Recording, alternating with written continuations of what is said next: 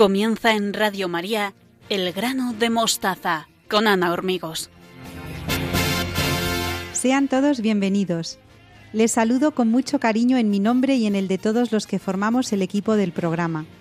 Estamos encantados de compartir estos momentos con todos ustedes, los que nos escuchan en directo y los que nos siguen a través de los podcasts. Estamos en Twitter y Facebook en la dirección arroba elgranomostaza. Hoy Beatriz Hormigos y Victoria Melchor nos lanzan el reto de educar en la exigencia a nuestros hijos. Belén Herrero nos descubre la etimología de la palabra canto. Y Estanislao Martín nos explica cómo debe ser la relación maestro-alumno para que resulte fructífera. ¿Se quedan con nosotros? Pues si es así, comenzamos el programa número 78, segundo de la séptima temporada, con el convencimiento de que merece la pena estar aquí, juntos, y acompañarnos desde el corazón. Saludos de todo el equipo, Teresa Jiménez, Beatriz Hormigos, Victoria Melchor, Estanislao Martín y Belén Herrero. Además, me gustaría en especial agradecer a tantos voluntarios de Radio María que trabajan para que podamos estar con ustedes a través de las ondas. Un abrazo también para nuestros oyentes de la isla de La Palma, y para todos aquellos que están enfermos y solos. Os tenemos muy presentes. Si quieren ponerse en contacto con nosotros, pueden hacerlo a través de la dirección de mail elgranodemostaza@radiomaria.es y estaremos a su disposición para lo que quieran contarnos. Estamos preparados para sacar el máximo provecho del hoy y de la hora porque estamos convencidos de que merece la pena acompañarnos desde el corazón. El grano de mostaza comienza.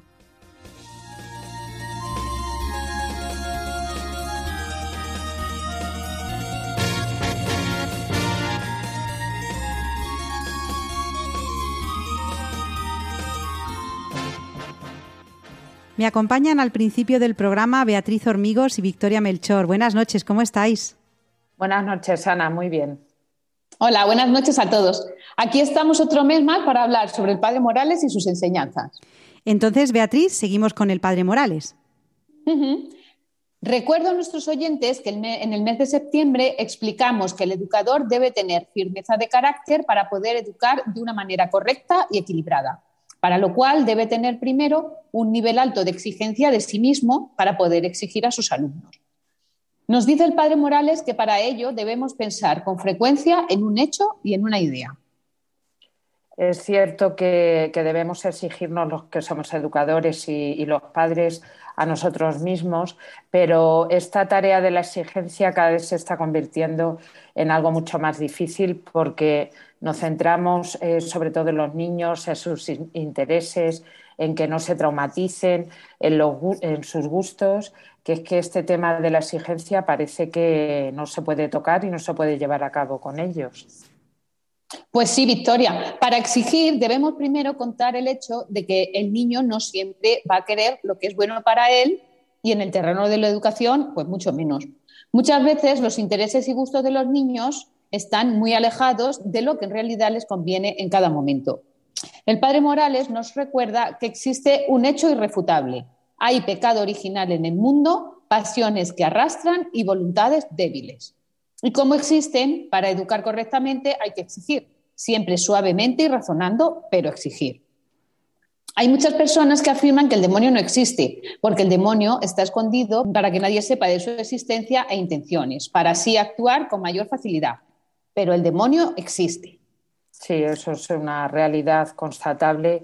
Ya decía Pío XII que mm, se había perdido completamente el sentido del pecado y hoy en día es un poco lo que pasa, que la gran victoria del demonio es hacernos creer que no, que no existe y de esta manera actuar, pero el mal y por tanto el demonio existe. Hay una serie de corrientes pedagógicas que se centran en el niño pues de una manera como muy, muy infantiloide y bueno, nos llevan un poco a incapacitarnos eh, para poder eh, educar a los alumnos o a los niños como, como, se deben educar, ya que el educador, el maestro, incluso los padres deben abrir, yo creo, nuevos horizontes, unas, unas metas nuevas más allá de lo que al niño le gusta, porque siempre el adulto es el que, es el que conoce, bien sea por estudios, por, por experiencia, por simple pedagogía, qué es lo que al niño le, conviene. Es cierto que la exigencia con amor capacita al niño para que de esta manera vaya forjando también su propia personalidad, siempre dentro de ese amor y de esa virtud, aunque sea con exigencia. Estoy de acuerdo en lo que decís, en que la exigencia obedece al derecho que tiene el niño a ser educado. No es cuestión de gustos o apetencias. El niño debe exigir también de nosotros que lo eduquemos. Esto constituye la emergencia educativa de la que nos hablaba San Juan Pablo II, además de ser una obra de misericordia, enseñar al que no sabe.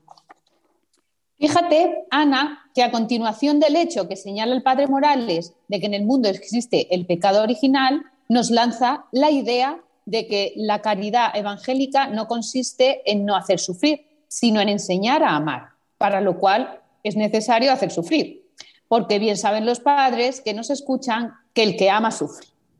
Sin embargo, Dios entiende el cariño de manera distinta a nosotros. Dios nos envía cruces y nos hace sufrir para que así adquiramos cierta semejanza con el dolor de Jesucristo en la cruz, aquí nosotros, en la vida terrenal. Como se nos dice en el Evangelio, Jesús, a pesar de ser hijo, aprendió sufriendo a obedecer. Aquí podríamos hablar tanto de cómo enseñar a nuestros hijos a sufrir los fracasos, las incomprensiones, los reveses de la vida, las frustraciones y tantas y tantas cosas que vamos a encontrar en nuestro camino y que hay que saber entender y ofrecer. Una educación que evita a toda costa el sufrimiento no es tal, no es educación.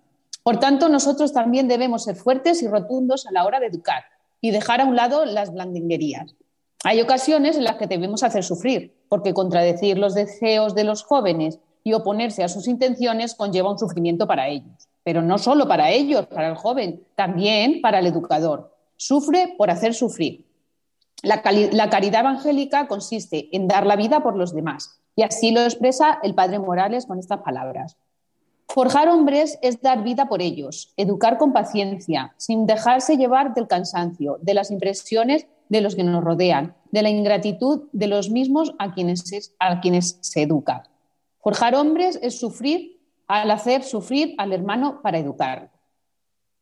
Me encantan estas palabras del padre Morales porque la verdad es que, fíjate, dar la vida por las personas por las eh, a las que estamos educando, tanto los padres como principales educadores de sus hijos y primeros educadores de sus hijos, como los maestros y, profesores.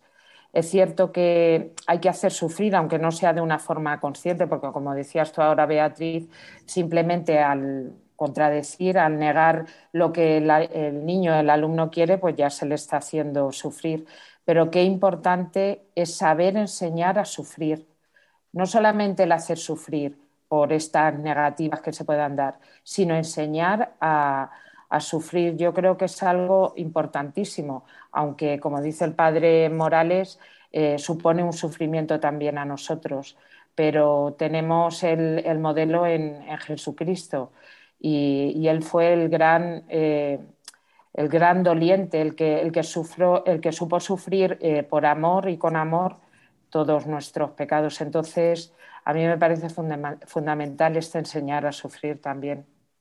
Entonces, os propongo ahora lo siguiente. ¿Cómo podemos llevar la teoría que nos acabáis de explicar a la práctica, que yo creo que es lo más difícil? Sí, pues el padre Morales dice que el forjador de juventudes debe formular tres propósitos muy concretos de actuación. El primero de ellos sería no dejarse llevar nunca de las primeras impresiones. En la mayoría de los casos serán siempre desalentadoras. La verdad es que prejuzgar es algo muy común del comportamiento humano. Cuando conocemos a alguien, a veces nos dejamos llevar por esa primera impresión reflejada en la expresión. Es que o cuando comenzamos una actividad nueva y, la primera vez no nos sale bien, nos desesperamos y lo que nos apetece es abandonar dicha actividad. El educador debe tener la sangre fría necesaria para saber esperar y seguir actuando. Debemos tener paciencia y una actitud reflexiva para sacar los pros y los contras de dicha actividad.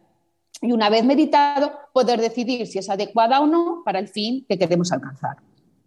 Decía Santa Teresa de Jesús, importa mucho Y es el todo una muy grande determinación de no parar hasta llegar al fin.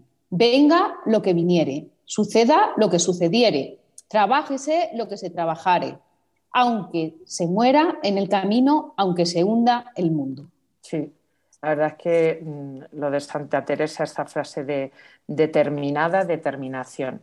Qué importante lo de tener esa determinación, sobre todo en este caso en los padres y en los educadores. Hay que tener esa determinación, esa eh, sangre fría que, comentabas y que comenta el, padre Morales a la hora de educar, aunque nos equivoquemos, que muchas veces nos, equivocamos, siempre por el bien del niño, del alumno, del hijo, pero es verdad que si no si no nos ven eh, determinados, como decía Santa Teresa, en lo que vamos a enseñar y en, educar, mm, no lo perciben igual y por tanto la educación no se realiza del, mismo modo. Santa Juana del Estonac, una gran educadora eh, francesa que fundó la Orden de Hijas de Nuestra Señora, eh, decía o padecer o trabajar o morir y, es que es un gran lema también para el, para el educador respecto a lo que estamos diciendo, creo que viene, que viene aquí muy bien.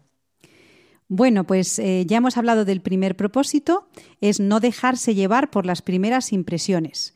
¿Cuál es el siguiente, Beatriz? El segundo propósito sería este, exigirse siempre a sí mismo. Para poder exigir a los demás, primero tienes que ser tú autoexigente. Tú no puedes exigir a otra persona puntualidad cuando siempre llegas tarde. O no puedes exigir limpieza en los deberes a tus alumnos si tú no lo muestras primero, ¿no? O no puedes educar si primero no has sido educado. Pero claro, hay muchos educadores que no comparten esta afirmación. No la comparten porque no están dispuestos a sacrificar muchas cosas por las personas que educan. Porque educar bien exige, consiste en exigirnos cada día nuevas luchas para superarnos supone un esfuerzo y un desgaste. Y llevarse muchos berrinches y muchos disgustos, pues en ocasiones al exigir y buscar el bien te encuentras con una oposición frontal. Sí, la verdad es que en primer lugar te encuentras la oposición con los, con los alumnos y en segundo y, en muchas ocasiones con los padres también, porque claro, tú estás exigiendo a sus, a sus hijos dentro de tu, de tu parcela, por decirlo así, de tu ámbito, que es, el colegio y es, la, y la clase. Pero claro, esto tiene que venir muchas veces también de las, de las familias. Y evidentemente uno se debe exigir, porque hay que, predicar, hay que predicar con el ejemplo. Si yo no me he exigido antes a la hora simplemente de levantarme temprano porque tengo que asistir a clase puntualmente, de realizar mi trabajo, de corregir, todo eso que, no se ve y que es nuestro trabajo, es lo que tenemos que hacer. La labor callada de los padres tampoco se ve a la hora de educar a sus hijos y los sacrificios que, implica, pero eso lo debemos hacer y esa autoexigencia es necesaria porque además, eh, vuelvo a repetir lo que he dicho antes, se predica con el ejemplo. Si yo no me exijo, no tengo la autoridad para exigir a mis alumnos y eso es muy necesario. Bueno, pues vamos llegando ya al final porque hemos comentado los dos primeros propósitos y vamos con el último. ¿Cuál es, Beatriz? Pues el tercero y principal sería llenarse de confianza ilimitada en el Señor. Afirma el Padre Morales que para llenarse de esa confianza ilimitada en Dios no hay más que un camino, hundirse en la oración solo. Y remarca la palabra solo. Está claro que el camino en compañía es mucho más ameno y mucho más divertido y se nos hace por ello más fácil. Pero sí es cierto que en la vida necesitamos momentos para estar solos. Y podemos decir, pues si los jóvenes se tiran mucho tiempo solos, ¿no? Se encierran en su habitación y no salen. Pero el padre Morales no se refiere a esta soledad. Debemos tener tiempo en nuestro día a día para encontrarnos a solas con el Señor, para hablar con Él, para comentarle lo que nos gusta, lo que nos preocupa, lo que nos hace felices, como hablaríamos a un amigo. Solo de esta manera tendríamos las fuerzas necesarias para educar a nuestros jóvenes y forjar personas de bien. Qué interesante esto que comentas, Beatriz. Es que es eh, fundamental el ponerse en manos del Señor con esa soledad. En el Evangelio Jesús, eh, eh, los evangelistas lo, lo dicen en muchas ocasiones, Jesús se retiraba solo a orar y es que hay que buscar esa soledad. Fíjate que es curioso, otras veces lo hemos comentado con el tema de las eh, redes sociales, los móviles y demás. Cuanto más comunicados están los jóvenes a través de los dispositivos móviles, más silencio hay. No hablan entre ellos. Se dedican únicamente a, mandarse mensajes con el móvil y demás. Y ese, silencio que tienen resulta paradójico, porque a su vez están llenos de ruido por dentro. Y el padre Morales lo que nos dice es que nos tenemos que poner en soledad delante del Señor y hacer ese vacío interior, vaciarnos de tanto ruido como tenemos y, nada, ponernos en manos del Señor y también ser humildes, pedirle eh, con humildad al Señor. Señor, no sé, no sé cómo hacerlo, no sé por dónde ir. Qué bonito el, profesor o el padre que pone en manos del Señor a sus alumnos, a sus hijos y, pedirle por ellos. Yo invito desde aquí a todos los profesores que nos estén escuchando y a todos los padres de familia que pongan en manos del Señor a sus, a sus hijos y a sus alumnos, sobre todo cuando no sepamos cómo por dónde tenemos que ir para educar a, a esa persona. Y por supuestísimo acudir a la Virgen María, que ella es la consejera, la que, a la que siempre acudía Jesús. Ese ejemplo también, qué bonito el pensarlo. Cuando Jesús no supiera, acudiría a la Virgen María y a San José, pues imitémoslos también a ellos. Bueno, Beatriz y Victoria, Qué tarea tan bonita y apasionante nos presentáis de la mano del Padre Morales. Muchísimas gracias a los dos por estas palabras exigentes que nos llevan a querer a nuestros hijos con un amor ilusionante, de metas altas. Si desean comentar estas ideas con Beatriz y Victoria, tenemos una dirección de mail en la que pueden ponerse en contacto con nosotros. Es la siguiente, se la recuerdo, elgranodemostaza@radiomaria.es. Muchísimas gracias a las dos, Beatriz Hormigos y Victoria Melchor. Un abrazo. Gracias, Ana. Gracias, Beatriz. Gracias. Y ustedes no se vayan porque en unos momentos se une al grano de mostaza Belén Herrero, nuestra latinista de familia.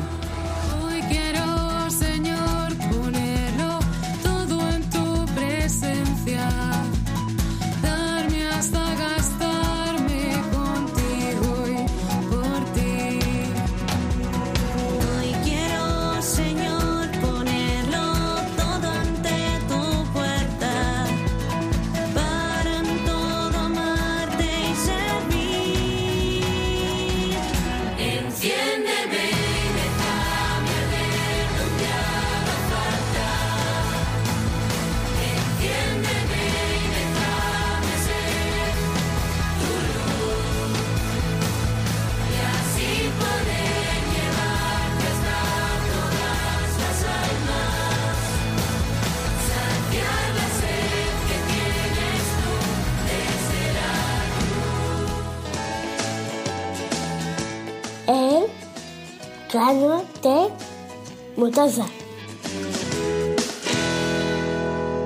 Continuamos en el grano de mostaza con Belén Herrero, nuestra latinista de familia. Buenas noches, Belén, ¿cómo estás? Buenas noches, Ana. Encantada de estar un mes más en tu programa. ¿Hacia dónde nos llevas esta noche, Belén? ¿Cuál es la palabra que descubrimos hoy? Mira, la palabra de hoy nos lleva a los versos más antiguos de la literatura occidental. Dice Homero, canta Musa, la cólera del pélida Aquiles. Y en este verso vemos que el canto fue antes que la escritura y que miles y miles de versos eran aprendidos cantando.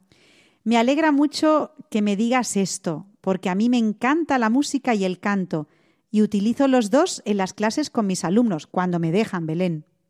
Está demostrado además que el canto es un antidepresivo natural y que nuestro sistema inmunológico se ve muy favorecido cuando cantamos. Entonces, ¿cuál es el origen etimológico de la palabra canto? Tenemos que irnos al verbo latino cano, canis, canere, quequini cantum, donde están las raíces de tantas y tantas palabras que las lenguas romances poseen en su haber. Estoy pensando en la palabra francesa chanson o la portuguesa cansao o la italiana canzone, también el inglés parece haber tomado prestada la palabra a latín en su chant.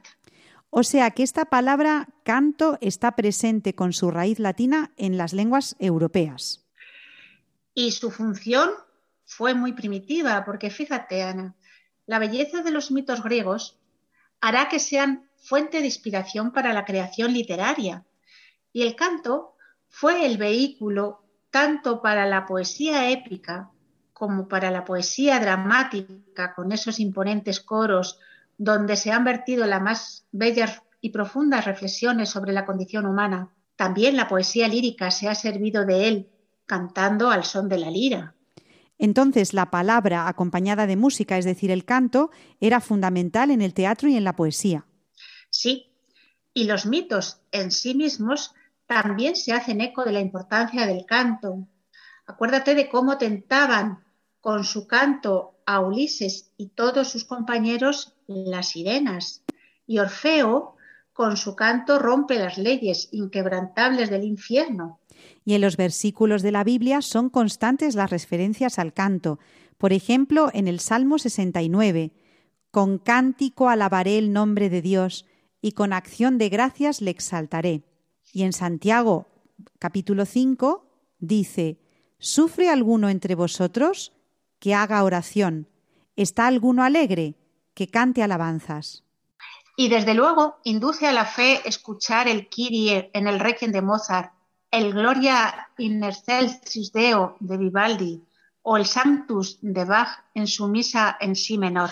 Fíjate, Belén, que yo canto mucho con los alumnos en las clases y a ellos les cuesta mucho ponerse a cantar. Incluso les resulta extraño que la profesora cante. Creo que es una tristeza inmensa el que los niños no canten más y que no aprecien la belleza de los cantos en sus voces. Comparto contigo esa reflexión. Yo tengo un recuerdo muy vivo de mi madre cantando mientras las hacía las camas y de mí misma de pequeña cuando el colegio me llevaba de excursión siempre me ha parecido sinónimo de salud y alegría, tal y como hemos dicho antes.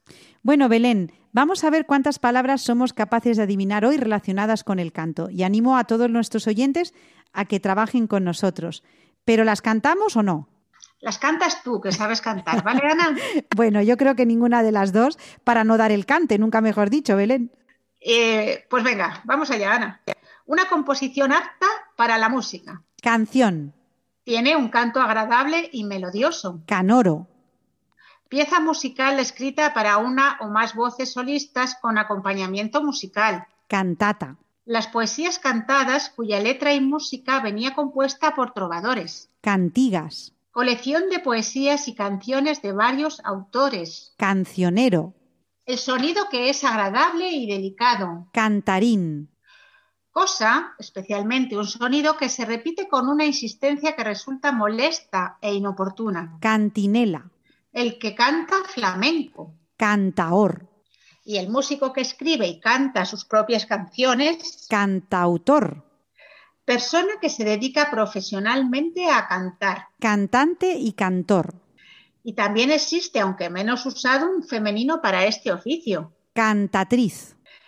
Entonación de la voz al hablar. Acento. Se dice que canta y llora por el ruido que hace el agua al salir de ella. Cantimplora. Cantar a media voz y de manera descuidada. Canturrear. Canto popular, especialmente el gitano andaluz. Cante.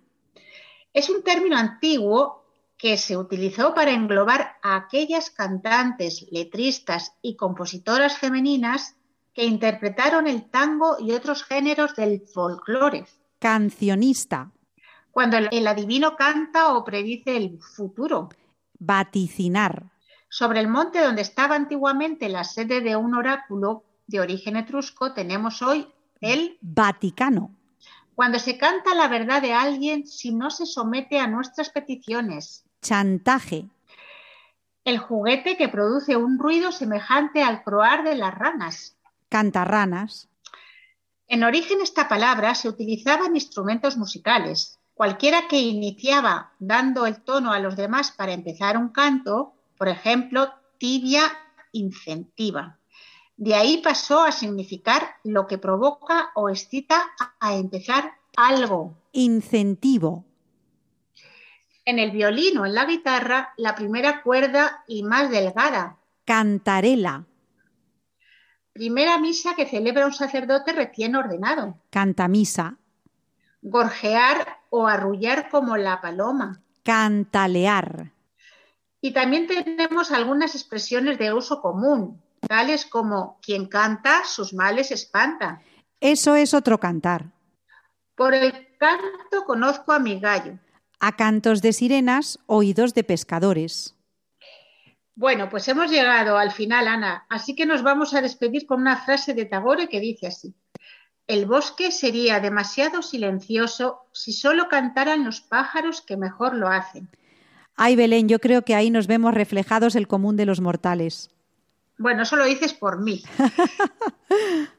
el canto, el canto final viene de la mano de un padre y de una hija en la idea de que en estos momentos en los que banderas, idiomas, territorios, sexos son excusas que siembran cizañas donde no las hay y alzan muros donde no los hay, el canto se erige con esa fuerza tan potente que tiene y que vacía a los hombres de todos sus prejuicios, fundiendo sus voces en una sola voz. Les dejo con Andrea Bocelli y Virginia. Un beso y hasta pronto. Mientras suena esta preciosa música que siempre nos trae Belén en el grano de, mostaza, le, le, doy muchísimas gracias, Belén Herrero, por tu apasionado conocimiento de las palabras, en este caso del canto, que nos transmites siempre con ilusión y con alegría. Cuídate mucho, querida Belén, y hasta el mes que viene. Y ustedes no se vayan porque en unos momentos se une al programa Estanislao Martín.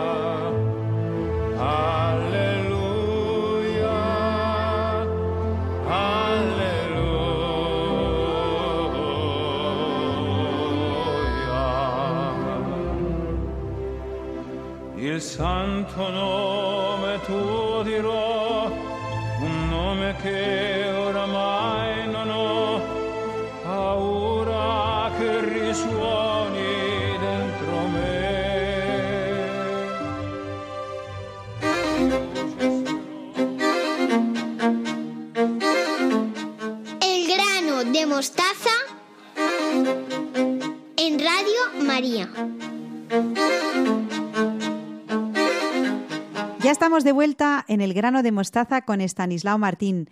Buenas noches, Estanislao, ¿cómo estás? Estupendamente, Ana, muy bien. Pues encantado, como siempre, ¿no? De que podamos encontrarnos de nuevo con nuestros oyentes y entre nosotros también, ¿no? Para todos un saludo muy cordial y, muchas gracias por la atención que nos dispensan cada día. Bueno, Estanislao, si recuerdas, en el programa del mes pasado quedó pendiente en esta sección una pregunta que yo te hice. Te la voy a recordar. ¿Cómo podemos los educadores aprovechar nuestros errores? ¿Qué nos puedes decir sobre esto? Pues dos cosas. Vamos a empezar así. La primera es que hay errores que un profesor no puede consentirse nunca, de ningún modo, ¿no?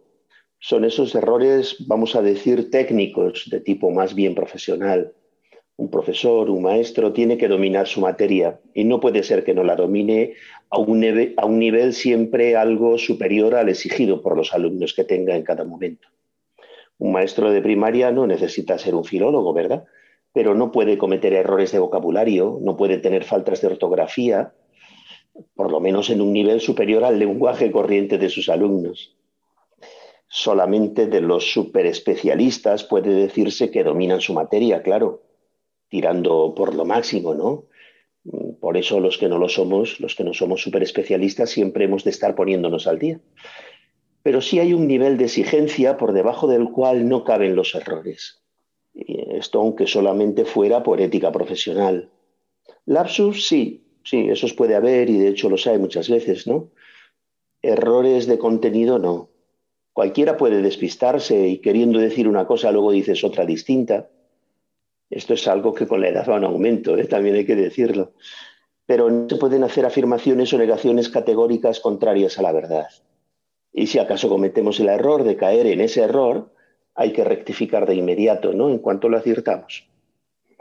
La segunda cosa que hay que decir para responder a tu pregunta es que yo no me refería a este tipo de errores, sino a los fallos que como educadores podamos tener en el trato con compañeros, con padres y sobre todo con alumnos.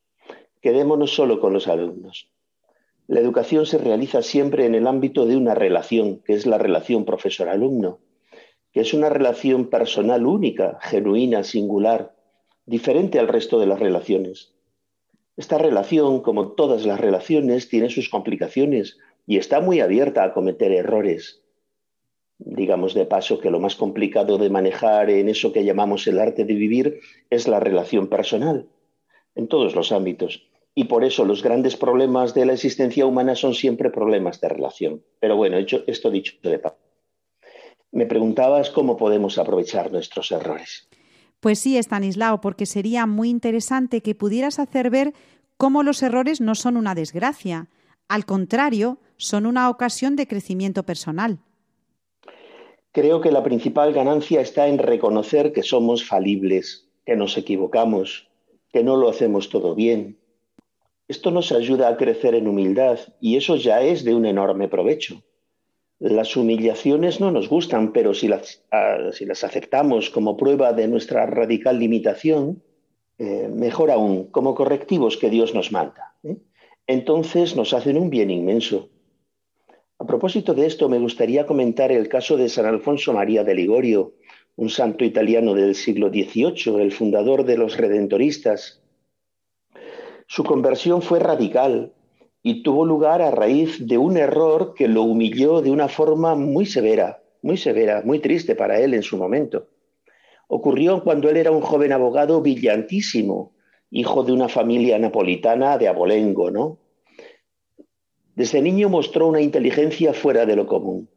Fue un muchacho superdotado y polifacético. Cultivó, cultivó la música, la pintura, el dibujo, la arquitectura, universitario a los 12 años, fíjate, doctorado en Derecho Civil y Canónico a los 16. Hablando con criterios mundanos, pues un muchacho que lo tenía todo, ¿no? Alcurnia, posición, cultura, éxitos, prestigio, futuro. Llevaba una carrera meteórica. Durante los primeros ocho años de abogacía no había perdido ni un solo caso pues bien, estando en esta situación con un nombre y una fama bien ganada, a pesar de su juventud, tuvo que defender un caso muy sonado entre dos familias de la más alta nobleza italiana, los Orsini y los Medici, bien conocidos ¿no? por la historia. Estas familias se disputaban una propiedad de mucho valor. Alfonso hizo una defensa muy brillante, pero basada en un error del que no estaba siendo consciente cosa que aprovechó la otra parte para hacerle perder el juicio. Su derrumbamiento fue tal que pasó algunos días sin comer, abandonó el oficio de abogado y se refugió en la fe. Después fue ordenado sacerdote y más tarde obispo, siendo uno de los grandes moralistas de la Iglesia. Es más, doctor de la Iglesia, un club, vamos a decirlo así, donde muy exiguo, ¿no? Donde hay muy poquitos, muy poquitos miembros. ¿De dónde arrancó todo? De haber aceptado humildemente, y muy dolorosamente también, claro, de haber aceptado un error que lo dejó tirado por el suelo. Bueno, me parece que el caso merecía la pena, Ana. Pues sí, Estanislao, me parece muy interesante y siempre animo a mis alumnos y ahora a los oyentes de Radio María que se acerquen a la vida de los santos porque nos enseñan tantas cosas y muchas veces encontramos en ellas respuestas a problemas que nos ocurren ahora en esta, en esta época actual. ¿no?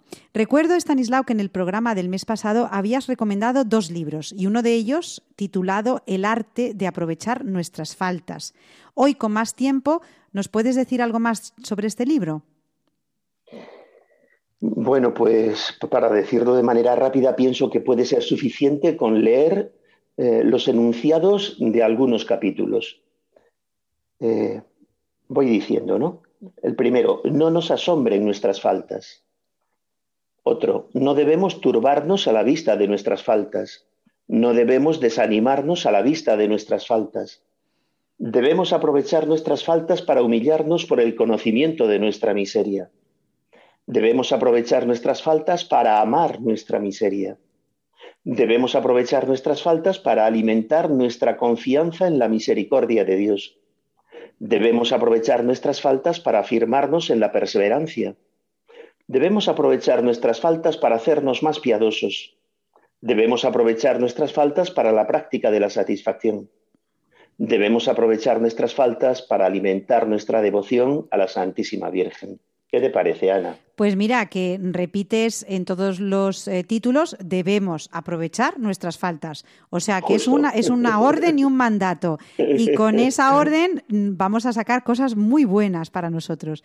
A mí me gustaría también, Stanislao, que volvieras sobre algo que has dicho antes acerca de la relación profesor y alumno, que has calificado de única, genuina y singular, y de la que decías que es donde los profesores podemos cometer los errores más frecuentes. ¿Qué características tiene esa relación? Pues hay varias. Voy a señalar unas cuantas, ¿no? Y de paso iré diciendo también algunos de los fallos más comunes que podemos cometer en relación con cada una de esas características. La relación maestro-alumno, en primer lugar, es asimétrica. ¿Qué quiere decir esto? Pues que no es una relación entre iguales, sino entre desiguales maestros y alumnos, por supuesto, somos iguales en cuanto a nuestro ser personal, ¿no? a nuestra dignidad de personas, pero somos desiguales habitualmente en edad. Somos desiguales en conocimientos, en experiencia, en el cometido que tenemos entre manos, la función que hay que desempeñar. Somos solidarios porque estamos unidos para un mismo objetivo, pero no somos colegas. Por esto es asimétrica también. Eh, es asimétrica porque estamos, vamos a decir, en el mismo barco, así nos entendemos bien, ¿no? Pero cada uno hace su propia asignatura. El maestro ejerce su vocación, el alumno tiene que descubrirla o afianzarse en ella si la está descubriendo o la ha descubierto, ¿no? El maestro tiene que pilotar los procesos de aprendizaje. El alumno debe ser pilotado. Activamente sí, pero pilotado. Los errores que solemos cometer aquí están en confundir los papeles, en un falso igualitarismo que no, nos hace ningún bien ni al profesor ni a los alumnos, ¿no? Dicho en término un poco más vulgar, en el compadreo, en la dejación por parte del maestro de su autoridad, bien, en general en esto. En segundo lugar, es una relación didáctica. ¿Por qué? Pues porque está basada en el aprendizaje de una materia, de unos contenidos, de varias materias quizá, eh, maestro y alumno no se reúnen por la mañana para jugar, para pasar el tiempo, para hacer amigos, para hacerse amigos. No, no, no. Hay unos contenidos de aprendizaje que hay que adquirir, eh, unas habilidades que hay que aprender y no son siempre fáciles ¿eh? y suelen exigir tiempo y esfuerzo. Todo maestro con alguna experiencia sabe que los alumnos, siempre que puedan, tratarán de disuadirle de esta tarea pues con las tretas más variadas, ¿no? Pues porque hoy es el día de no sé qué, que hay días para todo, porque en las redes se está hablando mucho de un tema, porque en la escuela o en el instituto hay este problema puntual de actualidad, etcétera, ¿no? No digo que no haya que aprovechar las lecciones ocasionales, que esas hay que aprovecharlas siempre, pero mucho cuidado porque los alumnos si pueden no dar clase se las inventan muy bien para no dar clase, ¿no? Entonces hay un error que consiste muchas veces en dejarse llevar a estos terrenos. Insisto en que depende, la prudencia dirá, porque a veces es bueno eh, olvidarse de la materia por el tema que puede estar eh, siendo eh, puede estar ocupando la mente de, alumnos y, de profesores, ¿no? Pero vamos, en general, el profesor no tiene que saber que los alumnos querrán que hoy no haya clase y mañana tampoco y pasado tampoco. En tercer lugar, mm, ya lo apunté al principio, ¿no? En la primera característica, cuando decía que era simétrica. En tercer lugar, es una relación basada en la autoridad. Este es un tema muy largo, ¿no? con muchos matices, muy discutidos, siempre muy en entredicho, quizá ahora más que nunca. Solo quiero decir ahora que la principal autoridad del profesor o del maestro es la autoridad moral. Es verdad que necesita también una autoridad de tipo administrativo, ¿no? El respaldo de las instituciones, de los padres, etcétera. Pero eso es verdad. Pero la principal autoridad que tenemos los maestros es la que adquirimos por nuestro ejercicio de la profesión, la que nace de la confianza que pongan en nosotros nuestros alumnos. Si además de confianza hemos sabido ganarnos el prestigio entre ellos, mejor que mejor. Esto es muy importante y es muy bonito también, ¿no? Lo que hace que yo pueda ser maestro es el posible prestigio que pueda tener ante mis alumnos, que me lo tienen que dar ellos, además, eso no me lo puedo ganar yo de otra manera. Es una relación, creo que he dicho tres, ¿no? En cuarto lugar, formativa, no solo instructiva. Los planos formativo e instructivo, la formación y la instrucción no se pueden separar, porque siempre que enseñamos, educamos o deseducamos, ¿no? Y de lo que se trata es de educar, de dar forma al que todavía no está formado. Pero es muy importante la formación, porque siempre, siempre, siempre estamos educando o no, o, y a veces deseducando. La siguiente característica que yo señalaría es la del equilibrio. Es una relación equilibrada, o por lo menos ha de ser equilibrada. Esta característica, Ana, es fundamental, fundamental. Nuestros errores, estos que venimos comentando, que podemos cometer, que de hecho cometemos, suelen consistir en desequilibrios, en que nos pasamos o nos quedamos cortos en exigencia, en corrección, en abrir la mano, en dar confianza, en hacer la vista gorda, Dice el libro de la sabiduría que Dios hizo todas las cosas con número, con peso y con medida. Bueno, pues aprendamos de Él, que es el verdadero maestro, ¿no? Hasta donde podamos, procuremos hacer lo mismo. En penúltimo lugar, es atractiva. A ver, no a todos les gusta todo, ni tiene a todos por qué gustarles todo, pero el buen maestro debe entusiasmar con lo que enseña. Y debe hacerlo en un ambiente de buen humor, si se puede y cuando se pueda, que no siempre se puede, ¿no? Pero bueno, eh, el buen humor como, mm, ese, como anticipo, como anticipo de lo que vayamos a hacer, el buen humor, siempre, ¿no? Para ello tiene que ser un enamorado de su materia y de su profesión, de las dos cosas. Por eso no puede cometer errores en, en, la explicación de su materia, ¿no? Pero además tiene que ser un enamorado de esta relación, de los muchachos en definitiva. Tiene que ser un entusiasta, un entusiasta convencido. No hay nada que más motive que el entusiasmo del maestro. Y no hay nada que más desmotive que sus malos humos, el cansancio, el desánimo, la amargura. Eh, eso crea mal ambiente, ¿no? Y por último, pues yo diría que debe ser afectuosa. Esto es imprescindible. Amar la profesión es amar a los muchachos, es preocuparse por ellos, por sus personas, por sus dificultades, sin abandonar la materia. Cuidado, pero, pero, la persona está por encima de la materia todavía. Eh, a cada profesor se le da una llave para el corazón de sus muchachos. Tenemos acceso al corazón de los muchachos, pero hay que amarlos desde la entrega, desde el servicio desinteresado, buscando su propio bien y nada más que su propio bien. Eh, muchas veces, eh, como ahí, como de trasfondo, ¿no? está la búsqueda del propio maestro, que el propio maestro hace de sí mismo. Bueno, no pasa nada porque esto pertenece a la condición humana. Mm, pero hay que saber que esto, esto lo captan. Y captan si, aunque eso esté de fondo, tú te estás preocupando o no te estás preocupando de su bien, de, de hacerles crecer como personas. Este es el manto que disuelve cualquier error, cualquier fallo, que tú los quieras. Cuando sabes que alguien te quiere de verdad, entonces es muy fácil de perdonar sus fallos, sean los que sean.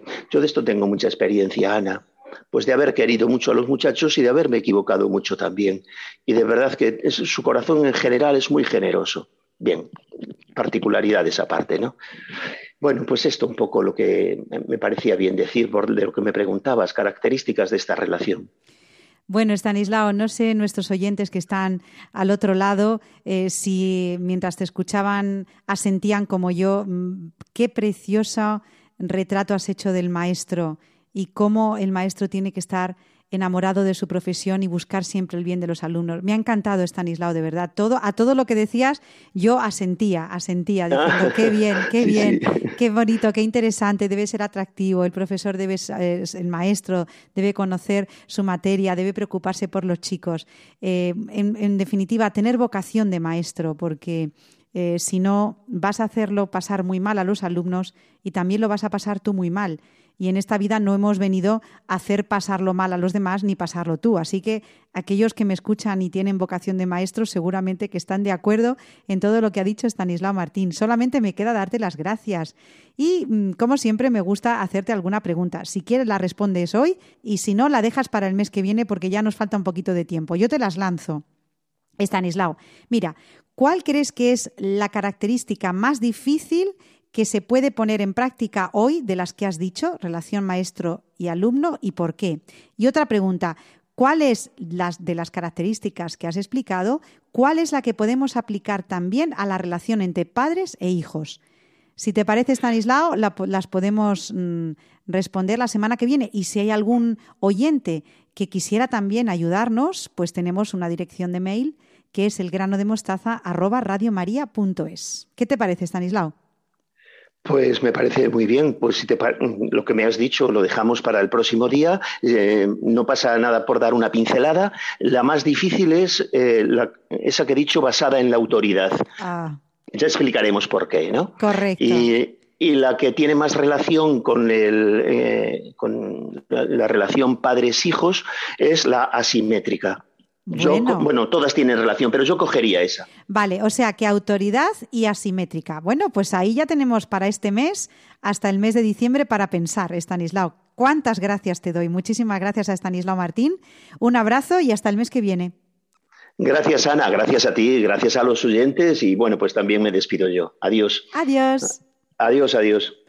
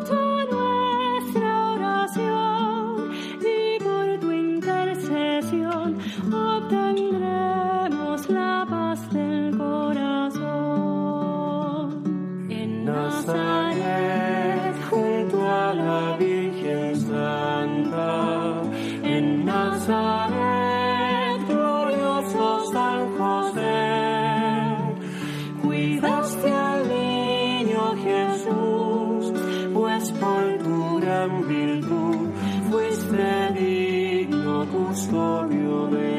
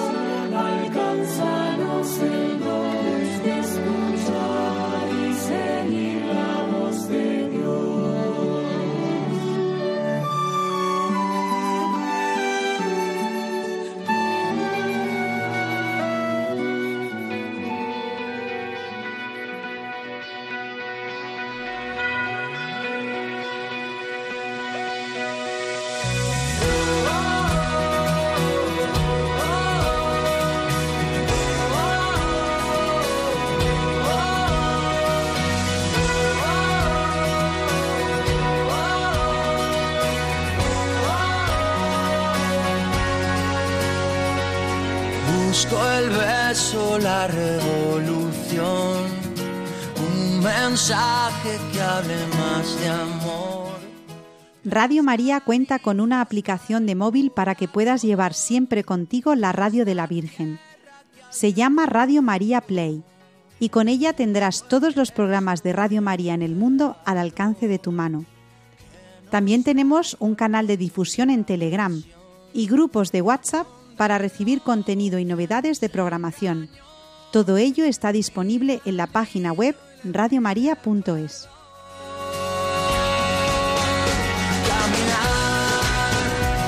sonrisa cada paso y respirar.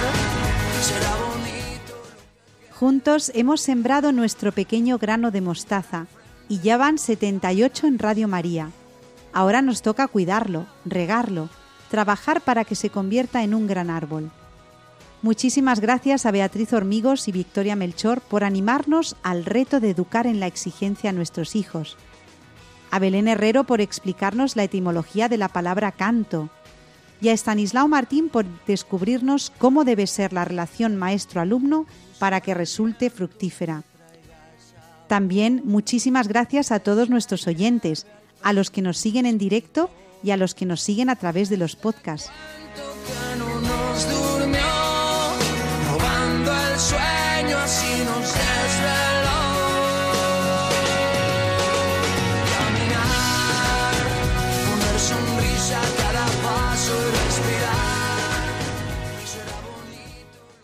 Nosotros nos vamos hasta el próximo 22 de diciembre de 2021. Pero ustedes pueden quedarse en Radio María, la radio que acompaña el corazón. Seguimos a su disposición en la dirección de mail elgranodemostaza@radiomaria.es. Se quedan con los servicios informativos. Los llevamos a todos en el corazón. Cuídense mucho y adiós.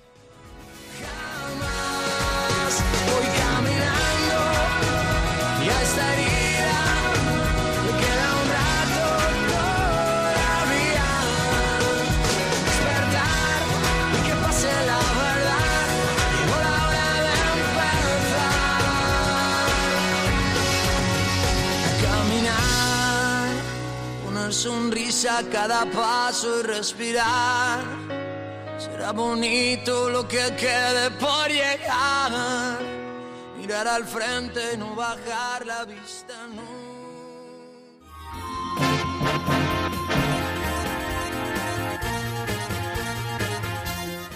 Han escuchado El grano de mostaza, un programa dirigido por Ana Hormigos.